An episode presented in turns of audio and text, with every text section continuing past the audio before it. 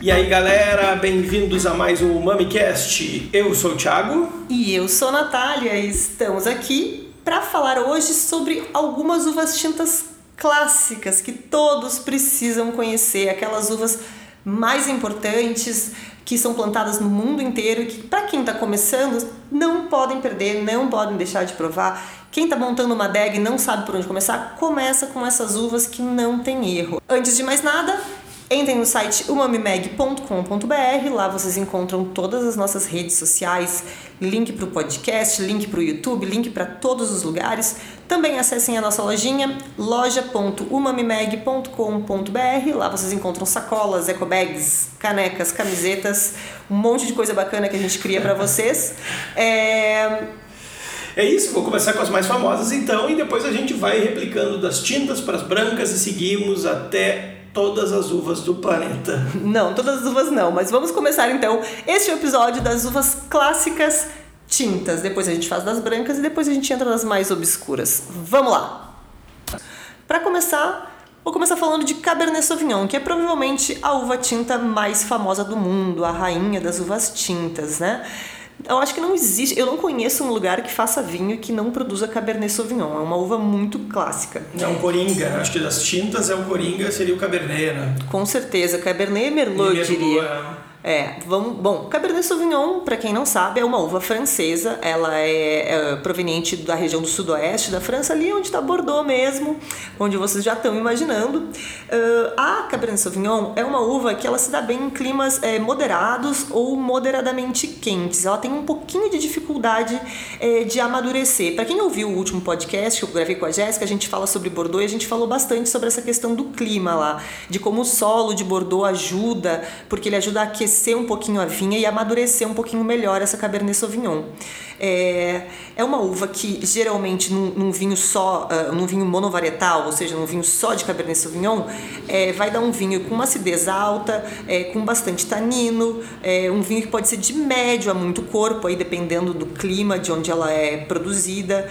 E geralmente tem sabores que ficam é, entre fruta preta, como groselha, é, framboesa, cereja preta ou uh, entra um pouquinho aquelas notinhas de ervas, a gente pode encontrar o pimentão ali, o famoso pimentão, né, da pirazina, que as, a, as uvas da família das cabernets, da cabernet, tem essa notinha de pirazina que geralmente aparece.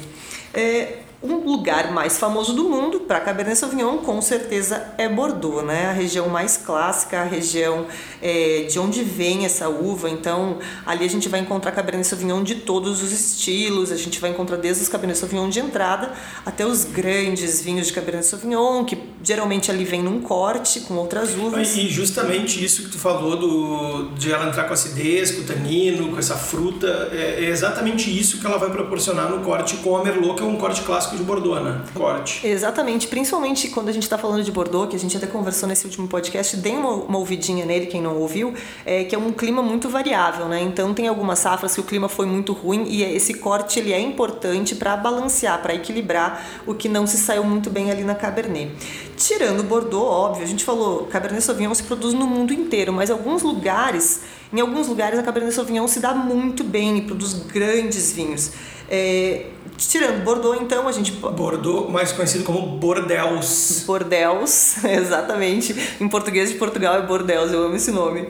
É, um vizinho nosso que produz bastante Cabernet Sauvignon de qualidade é o Chile. É, o Chile a gente às vezes é, associa direto a Carmener, mas a uva mais produzida no Chile é a Cabernet Sauvignon e faz grandes vinhos por lá, principalmente nas regiões de Vale de Maipo e Vale de Colchagua.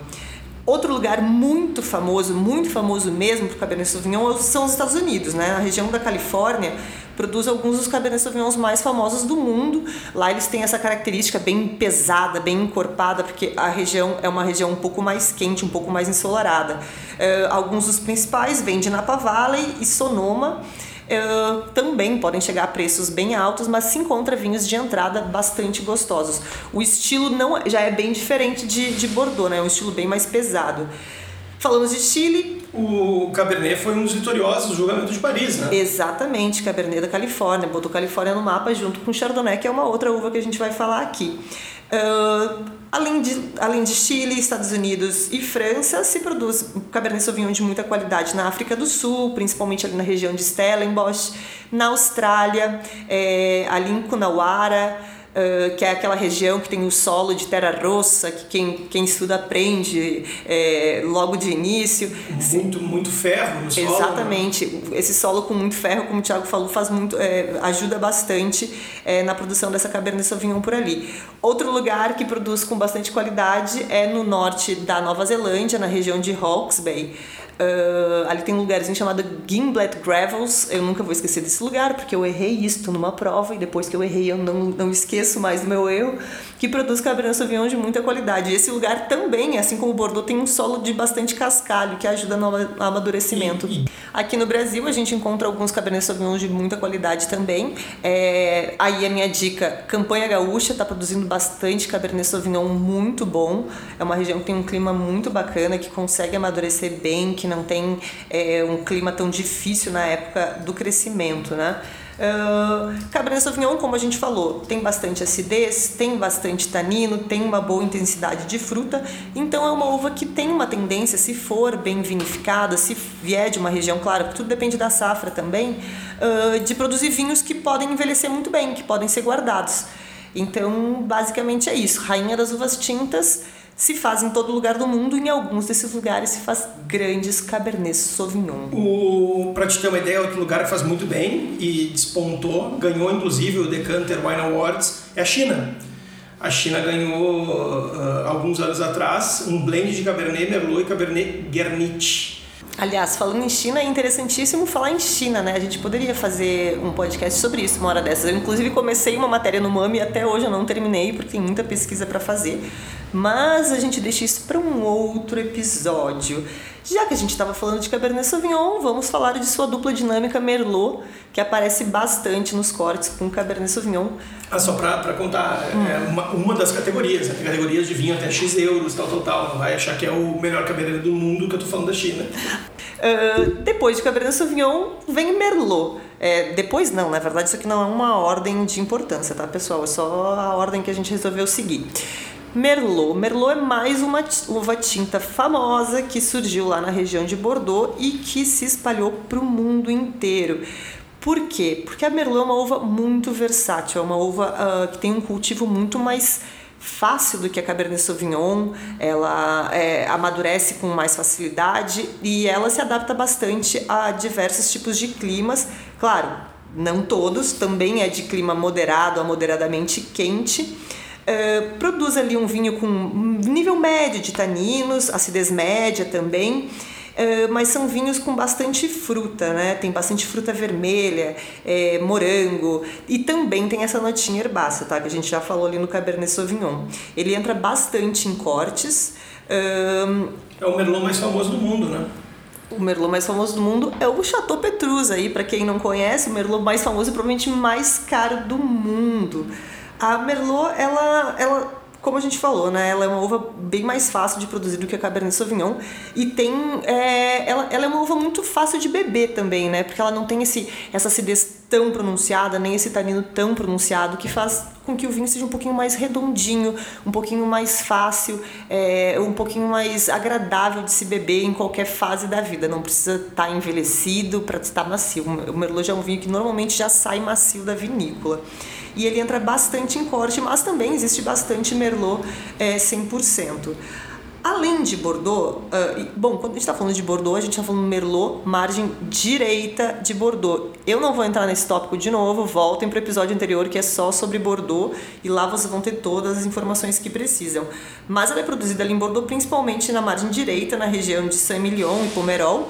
Na margem esquerda ela é produzida é, no, no Medoc, mas para vinhos mais de entrada e mas na margem direita é que ela brilha, assim, que faz os grandes vinhos, os vinhos super famosos. Assim como o Cabernet Sauvignon, Estados Unidos é outro lugar que a, que a Merlot se dá muito bem, mesmo as regiões ali. Napa Valley Sonoma fazem grandes Merlots. Em geral, a Califórnia inteira produz bastante Merlot. Uh, aqui no Brasil a gente tem. A única denominação de origem né, é de uma Merlot? Exatamente, a única denominação de origem do Brasil, que é a DO Vale dos Vinhedos. Os vinhos tintos devem ser produzidos com Merlot. Pode entrar ali um, um pouquinho de outras uvas no corte? Pode, mas a uva é a Merlot. A uva principal da denominação é a Merlot. A Merlot também é produzida, como a gente falou antes ali, da Cabernet Sauvignon, também é produzida no Chile, nas mesmas regiões ali que ficam no Vale Central.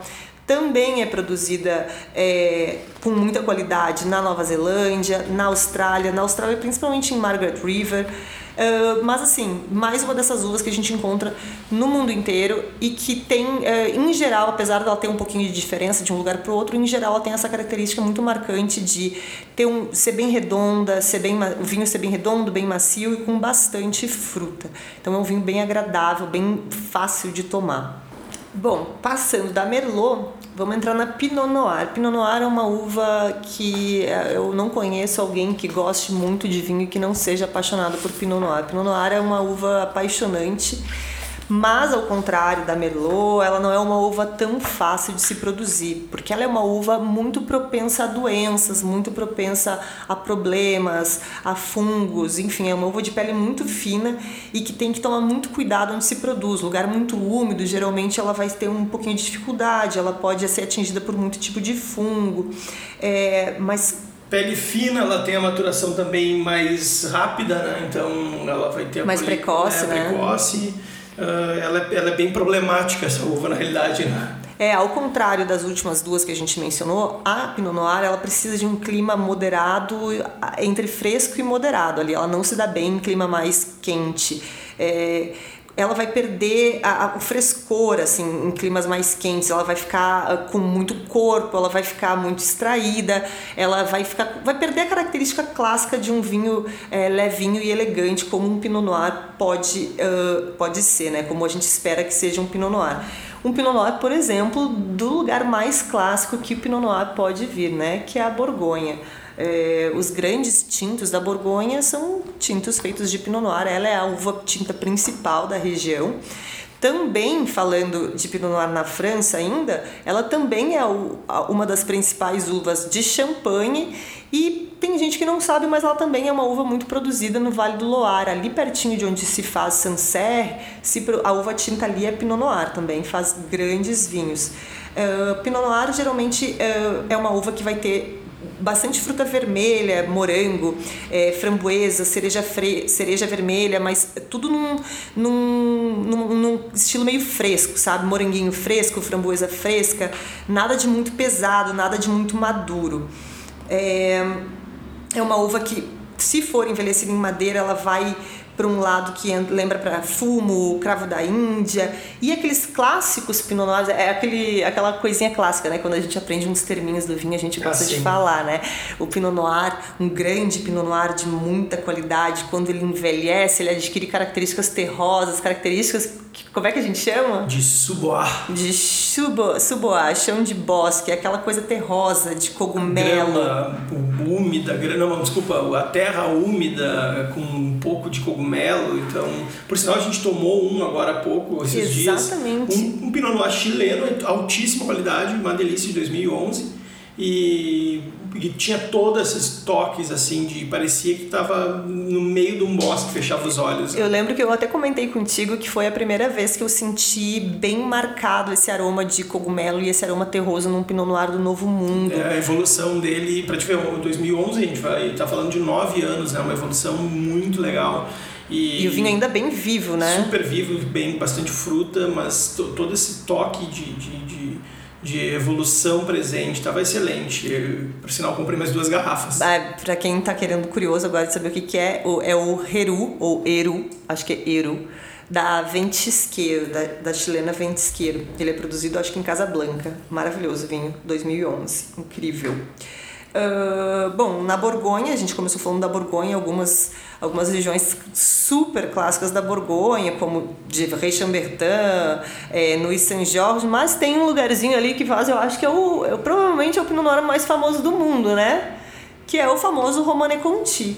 Grande vinho, nunca tomei, nunca nem cheguei perto de uma garrafa dessas. Inclusive, quem quiser aí compartilhar com a gente, nos convida quando a quarentena passar. A gente... Pode pegar no, no conta-gotinhas, botar num frasquinho, num tubo de ensaio e nos mandar aí. É, se quiser esperar a quarentena passar, a gente até se propõe a cozinhar. Eu não, o Thiago aqui, que é o nosso cozinheiro profissional, para quem não sabe, o Thiago é formado uh, e é só ele que cozinha nesta casa.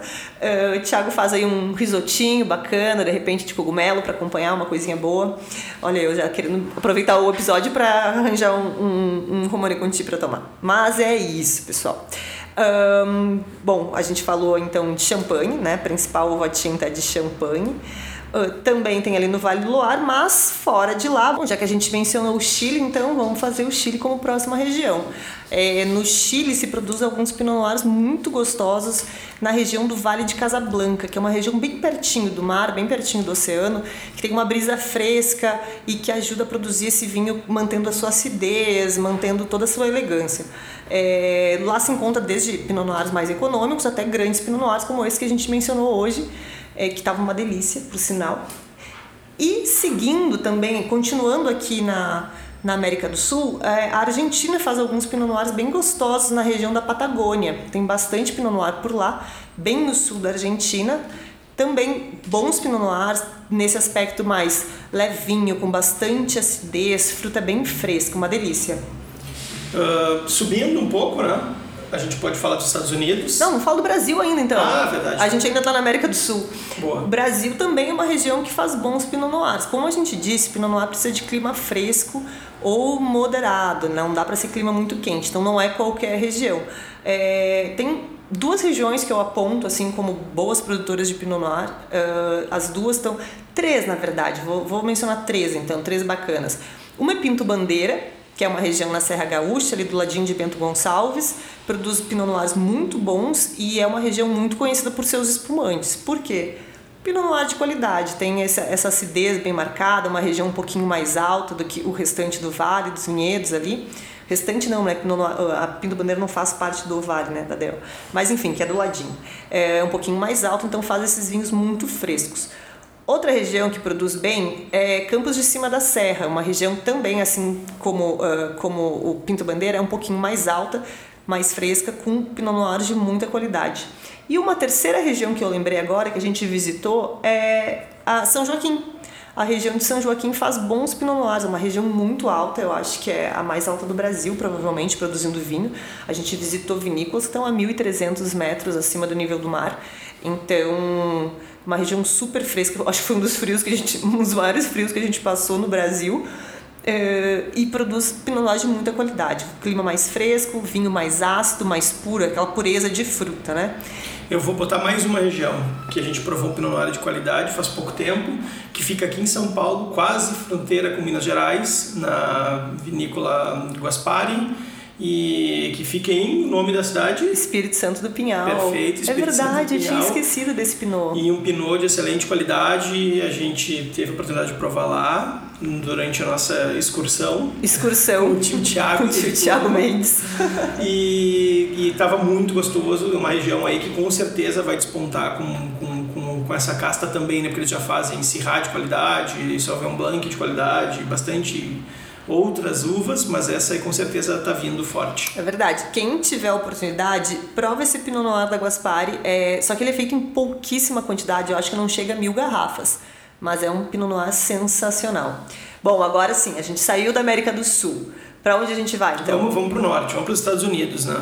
Bom, nos Estados Unidos todo mundo já sabe da produção de Zinfandel, de algumas uvas clássicas, como a Natália estava falando antes, mas tem sim Pinot de excelentíssima qualidade em algumas regiões que são que vale a pena destacar. São as regiões que têm a condição de ter uma moderação de temperatura melhor para maturação da uva.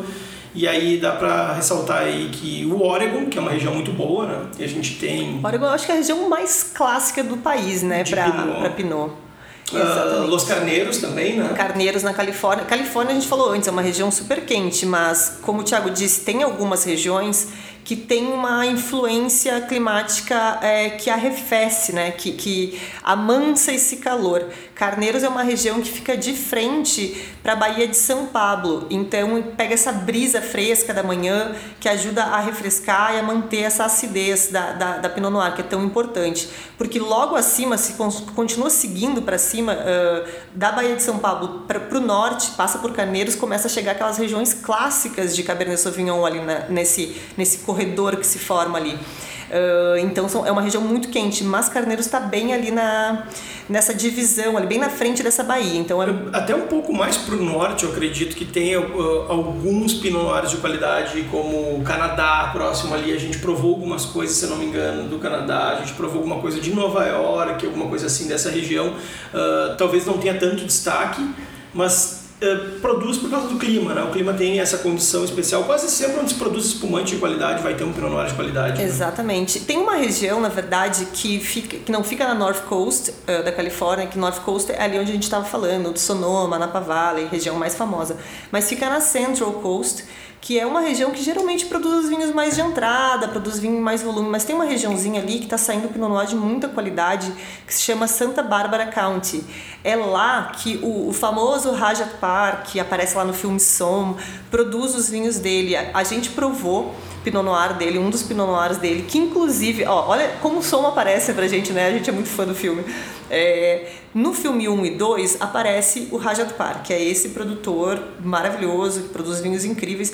E no terceiro filme da série, para quem já viu o terceiro documentário, que eles fazem aquela. Eles o, fazem. O novo julgamento de Paris, né? Com a Pinot Noir. Exatamente. Eles reúnem o Fred Dame, a Jancis Robinson e o Steven Spurrier e fazem eles provar cegas seis Pinot Noirs. É, não, três Pinot Noirs. É, são dois da Borgonha e um de Santa Bárbara, que é o do Rajat Park, que por acaso é o vinho que a gente provou. A gente estava com um amigo, quando a gente viu o documentário, a gente tinha um amigo, o Dir, valeu por essa, por essa mão, por essa presa.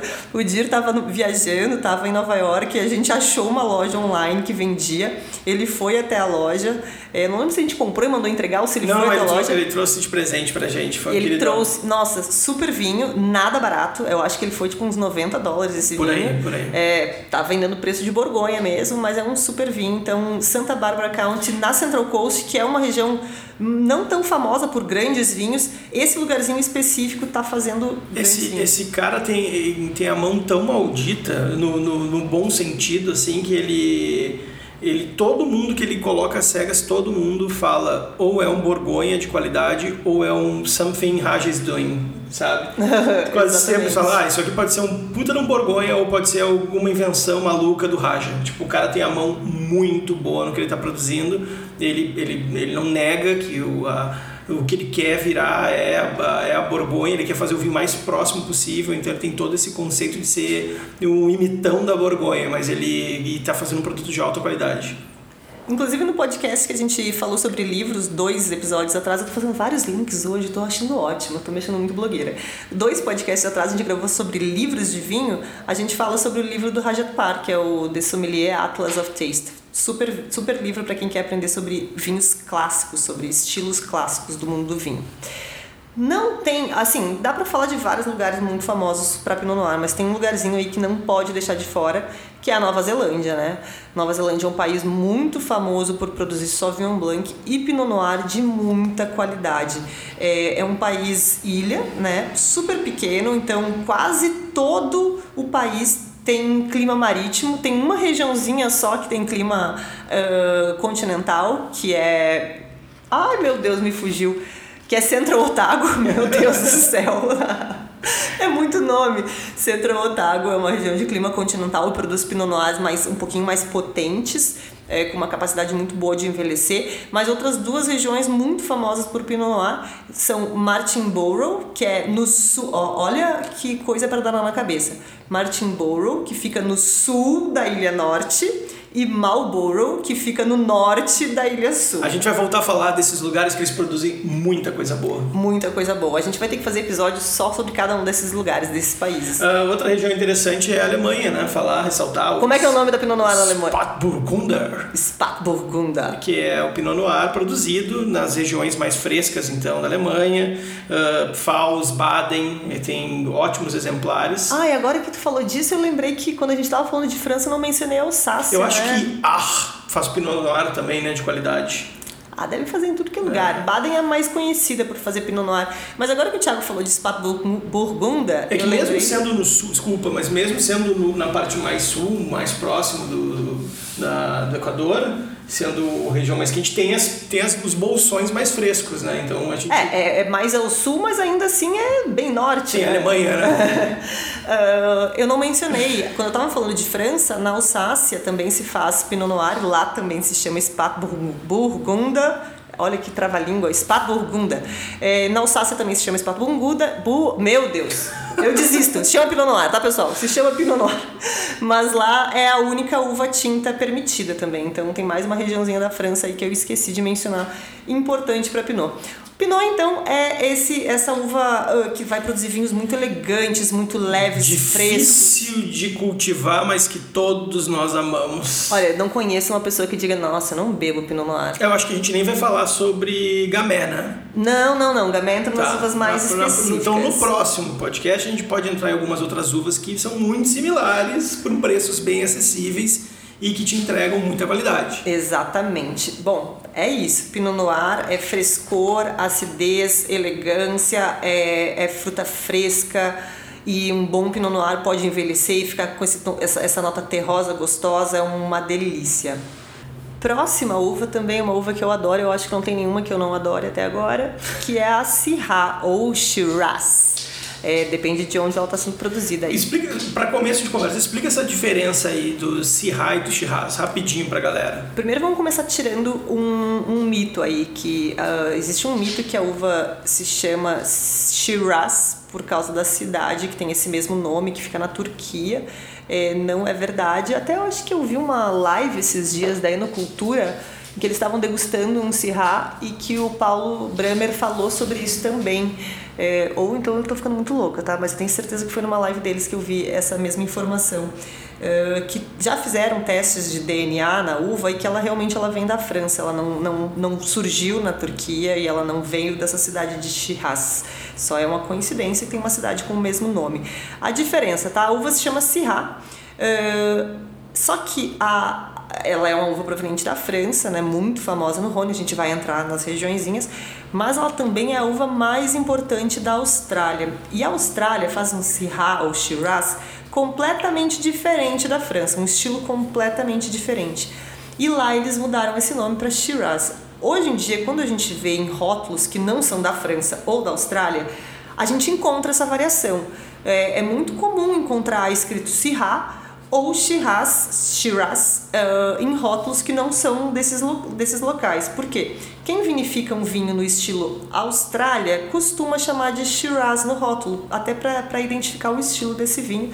Quem vinifica um estilo mais Syrah costuma chamar de Syrah. Isso não é uma regra, tá, gente? É só para explicar. Estilo mais velho mundo, estilo mais velho é, mundo é, estilo mais eu falei, né?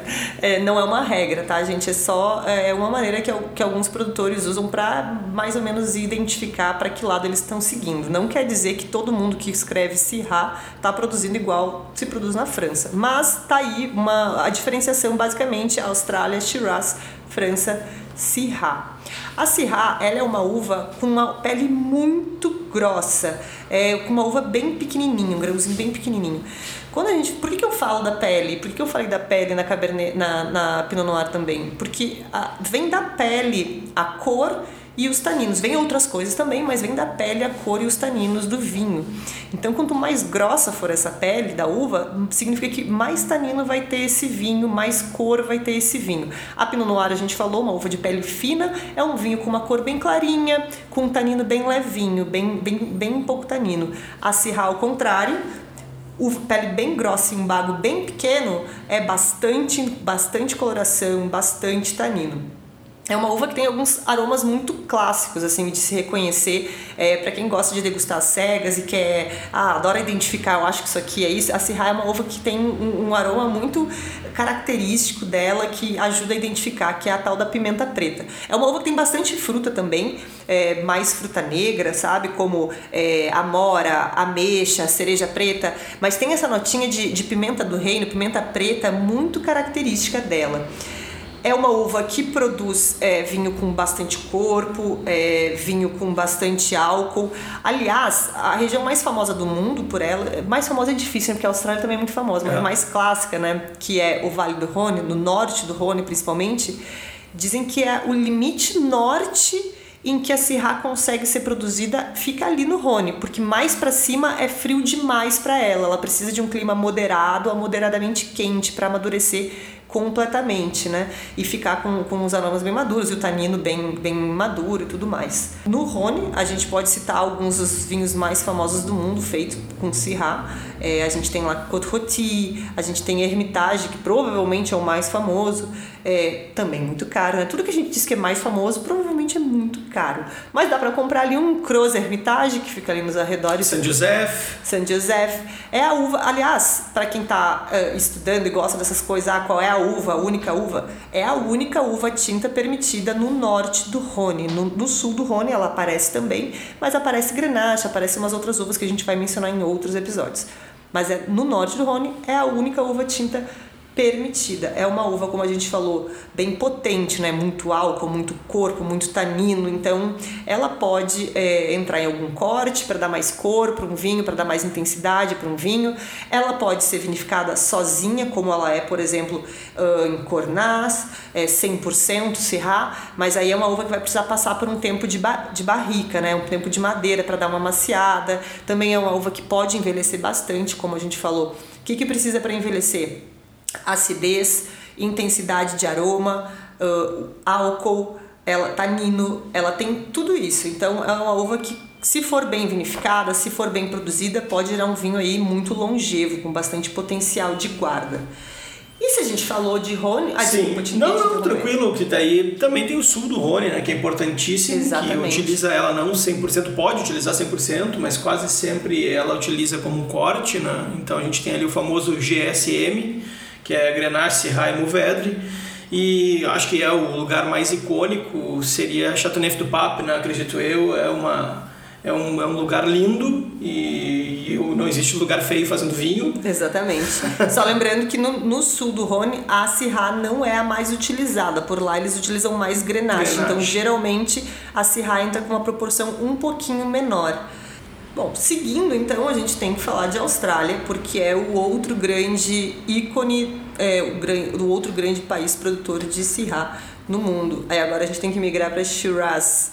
A região mais famosa, mais icônica da Austrália para a produção de Syrah é Barossa Valley, a região é, de onde saem os mais famosos, é de onde vem a Penfolds, que é uma vinícola ícone que, que botou o Syrah australiano aí no mundo, nos holofotes.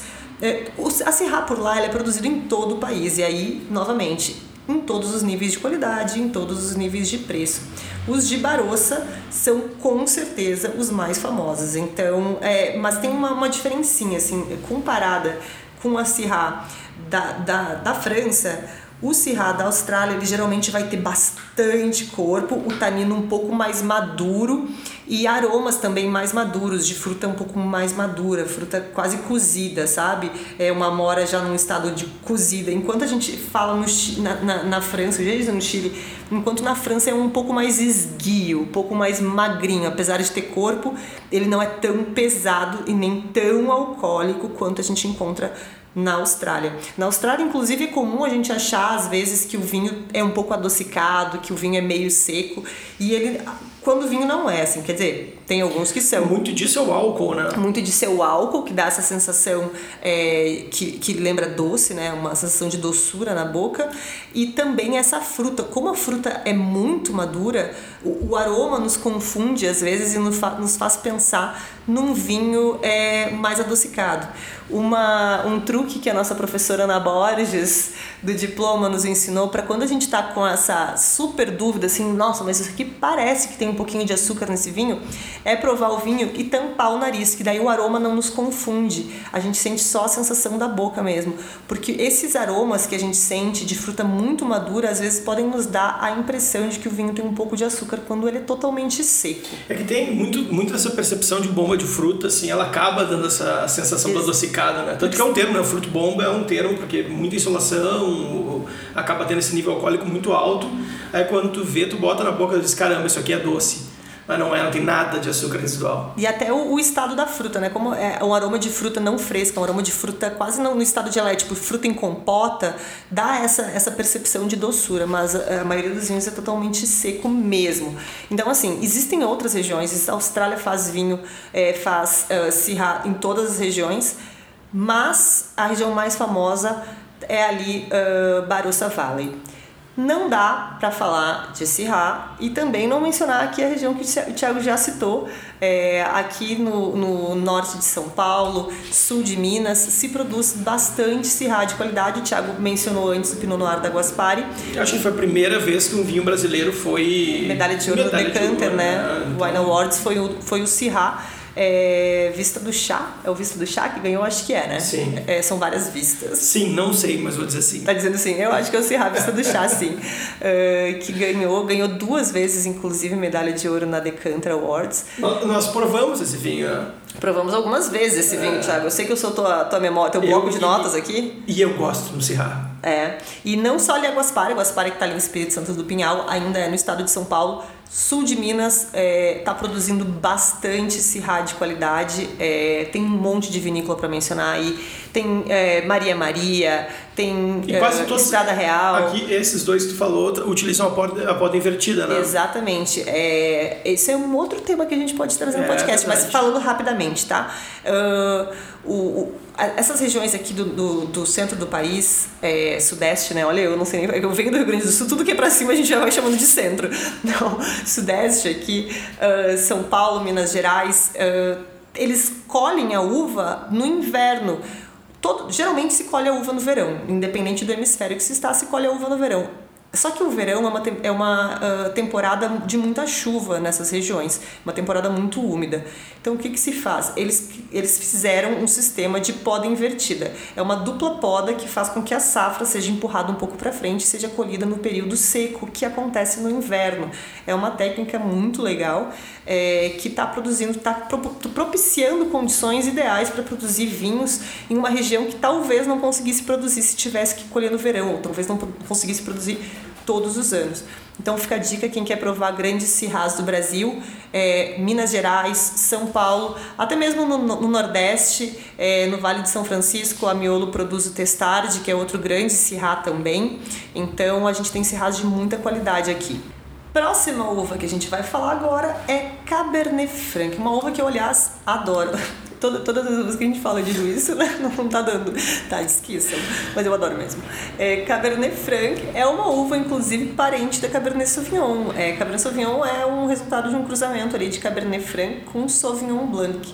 É uma uva que é originária do País Basco e tem, assim como a gente falou antes da, da Sirra, tem uma casca, é, tem uma, um bago pequenininho, assim, é uma uva de grão pequeno, uma casca um pouco grossa, é, mas ela é uma uva de maturação precoce, o que significa que ela amadurece cedo.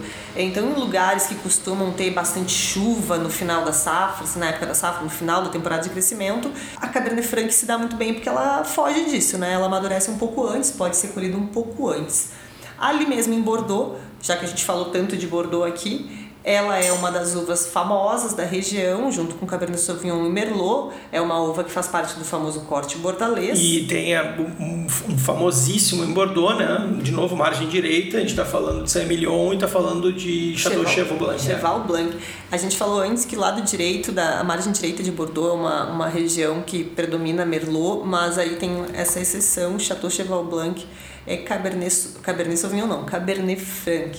É uma uva é, que tem bastante aroma de fruta vermelha, é, de fruta negra, é framboesa, groselha. Ela não é tão intensa em cor como é, uma Syrah, uma Cabernet Sauvignon, por exemplo. ela consegue segurar bastante a acidez, então é uma uva que tem uma acidez gostosa, tem, é, tem, é, dá vinhos, da origem é vinhos bastante frescos, assim, bastante gostosos. Eu acho que até um pouco austeros, né? Eles são mais Exatamente, eles podem, eles conseguem Ríspidos, conseguem assim, ser, né? conseguem ser bem austeros dependendo da região onde são produzidos, dependendo da maturidade dessa uva, né, da maturidade, ponto de maturação que ela é colhida, mas é uma, uma uva que geralmente se dá bem em solos mais frios. Além de Bordeaux, que a gente já falou, um lugar muito famoso por Cabernet Franc é o Vale do Loire. Uh, apelações como Chinon, Bourguet, são apelações muito famosas por grandes Cabernet Franc. Então, quem está querendo procurar um clássico Cabernet Franc, vai para o Vale do Loire onde se faz, assim, para mim, pelo menos na minha modesta opinião, um dos melhores Cabernet Franc do mundo. Mas se produz em diversas outras regiões, inclusive no Brasil. E a gente tem ótimos Cabernet Franc aqui também. Eu volto para a região de Pinto Bandeira, uma região mais fresca. Tem excelentes lá. A gente aprovou Cabernet, Cabernet Franc de várias vinícolas da região, várias, né? São poucas que tem na região, mas quase todas Ah, sim, produzem. sim. Bom, Dom Giovanni é uma, né? Dom Giovanni a gente provou Cabernet Franc antiquíssimo. Eles têm Aliás, uma degustação ah, vertical, né? Muito legal. A gente provou acho que 91. A gente provou, olha, eu não lembro qual era a safra, mas tinha um muito antigo com aquela garrafinha redondinha que parece a garrafinha fi- chamada fiasco, que é a garrafinha do que a gente parece com ela. Mas uma curiosidade aqui para quem não sabia. Até a década de 70, mais ou menos, a Cabernet Franc era a uva mais plantada do Brasil. A mudança foi acontecendo, óbvio, como tudo acontece, demanda de mercado. Cabernet Sauvignon e Merlot eram uvas muito mais procuradas, ou seja, valiam mais, então gradualmente os produtores foram trocando aí os seus vinhedos, investindo mais nessas uvas, mas durante muito tempo era a uva mais plantada do Brasil. Eu acho que é uma uva muito boa, se dá muito bem no Brasil e poderia continuar sendo muito plantada. A gente provou também excelentes exemplares na Argentina. Já Ai, Vale provamos. de Uco, É. sai cada coisa deliciosa. Pra quem é, gosta de provar, a gente sabe, Malbec é a uva clássica, né, da Argentina, é a uva mais famosa, mas pra quem cansou assim, ai, nossa, já provei um monte de Malbec, quero provar coisa diferente, vai em Cabernet Franc, Cabernet Franc do Vale de Uco, principalmente, mas de todo Mendoza, são muito bons. Tem essa, essa coisa do frescor que eu falei antes, de ter um, de ser um vinho mais elegante, de não ser uma, um vinho tão potente, sabe? Delícia. Outras regiões que a gente encontra, Estados Unidos também produz, mas ali um pouco mais fora da Califórnia, a região bem famosa por produzir é Washington. Outra região que eu visitei, muito feliz que eu visitei essa região, Finger Lakes, né? O estado de Nova York produz bastante vinho, bastante, não como a Califórnia, né? Mas produz, é uma região muito importante, uma das mais importantes do país. No estado de Nova York se produz a uva tinta principal lá na região de Finger Lakes é a Cabernet Franc. E curiosidade, se faz bastante ice wine com Cabernet Franc. O ice wine geralmente nessa região se faz com Riesling. Cruzando a fronteira se usa bastante a uva Vidal no Canadá, que é uma uva híbrida para fazer esse ice wine, que é o vinho de gelo. Quem não sabe o que é o vinho de gelo, digita lá no site do Mami no campo de busca ice wine ou vinho de gelo, porque tem matéria explicando, tá super completa. Mas a região de Nova York produz bastante é, ice wine tinto com Cabernet Franc. Vinhos deliciosos, provei Cabernet Francs muito bons lá na região. Não é uma produção tão extensa, mas tem muita qualidade, muito bacana. Uh, algumas outras, alguns outros países também produzem com muita qualidade, é Nova Zelândia, Austrália, nada tipo, nossa, essa região é clássica de Cabernet Franc, tá? Clássico mesmo é Vale do Loire, é, é onde vocês têm que buscar um Cabernet Franc tradicionalíssimo, assim, e de excelente qualidade.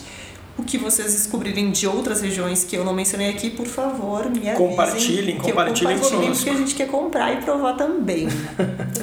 e eu acho que a gente chegou na nossa última uva, última né? uva principal. Bom, agora vamos então para a nossa última uva das famosas, que é a Tempranilho. Que tem poucos nomes, né, Natalinha? Quantos nomes tem a Tempranilho? nomes. Olha, eu vou começar falando dela e a gente finaliza esse episódio contando todos os nomes que a gente encontrar. A Tempranillo não é uma uva tão plantada no mundo inteiro quanto as outras, mas ela entra aqui como uma das mais importantes porque ela é muito importante em diversos países e principalmente, principalmente na Espanha, né? É a uva tinta mais famosa da Espanha. Ela lá é produzida em diversos estilos e com diversos nomes também. É uma uva de acidez média, tanino médio sabor de fruta vermelha e fruta preta. Ela vai ter ali morango, cereja, amora, ameixa preta. Ela é muito versátil, então assim, ela, ela consegue eh, ser boa tanto para vinhos de entrada, vinhos simples, quanto para vinhos super longevos, grandes riojas são feitos com tempranillo, com uma alta carga de tempranillo. Ela costuma na Espanha é, ser envelhecida em barril de é, barrica de madeira nova. Em Rioja é o clássico barrica de madeira nova americana. Então, ela, ela, geralmente os vinhos de Tempranillo vindos da Espanha podem ter bastante essa característica é, de notas que vêm da madeira, como baunilha, fumo, cedro, coco, se for é, carvalho americano, enfim. É, pode envelhecer muito bem.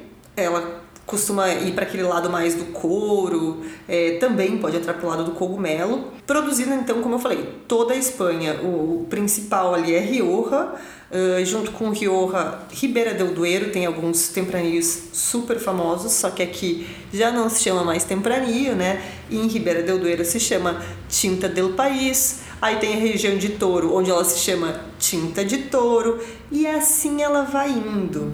É, por exemplo, tem um, um, meme que é maravilhoso de um perfil de Instagram chamado Shitty Wine, Shitty Wine Memes, é um, um, Instagram de memes em inglês, mas de memes de vinho maravilhosos. E um deles é, fala sobre os nomes que a Tempranillo tem na Espanha. Ah, antes disso, antes de finalizar, hum. por que, que o nome é Tempranillo? Porque é uma uva temprana, de amadurecimento precoce. É, na verdade, eu acabei de. Quando eu fui começar a falar os nomes, eu lembrei que a gente não mencionou um país muito importante para Tempranillo: Portugal. Portugal é Mas é, outro nome também. Né? Outros nomes, né? Outros nomes. Ela é a famosa aragonês do Alentejo. É a famosa aragonês do Alentejo que a gente encontra em todos os vinhos do Alentejo. É a Tempranillo.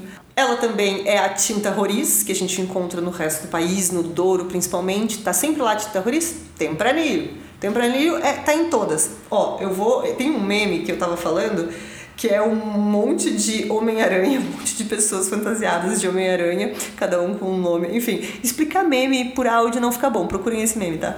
Mas é que tem alguns nomes que a Tempranillo leva na Espanha e em Portugal. Ela pode se chamar Sensibel, Aragonês, tinto fino, tinta de Santiago, orro de lebre, arinto tinto, ul de lebre, tinto madri, tinta de touro, tinta do país.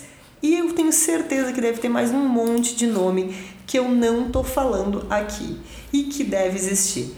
Mas é assim, é uma uva que geralmente dá vinhos macios, é, vinhos bastante frutados, que podem... Fáceis de beber, né? Fáceis de beber. Ela, se for é, bem cultivada, bem vinificada, e passar por um envelhecimento bacana, ela pode é, ter uma vida longa e pode envelhecer bastante em garrafa.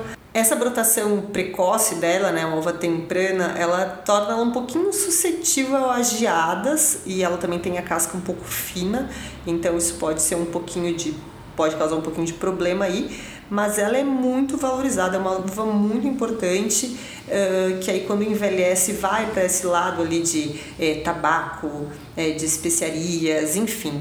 É outra uva muito importante para ter na adega, para quem está montando uma adega, para quem está começando a estudar vinho, não sabe por que uvas começar, comece pelas clássicas.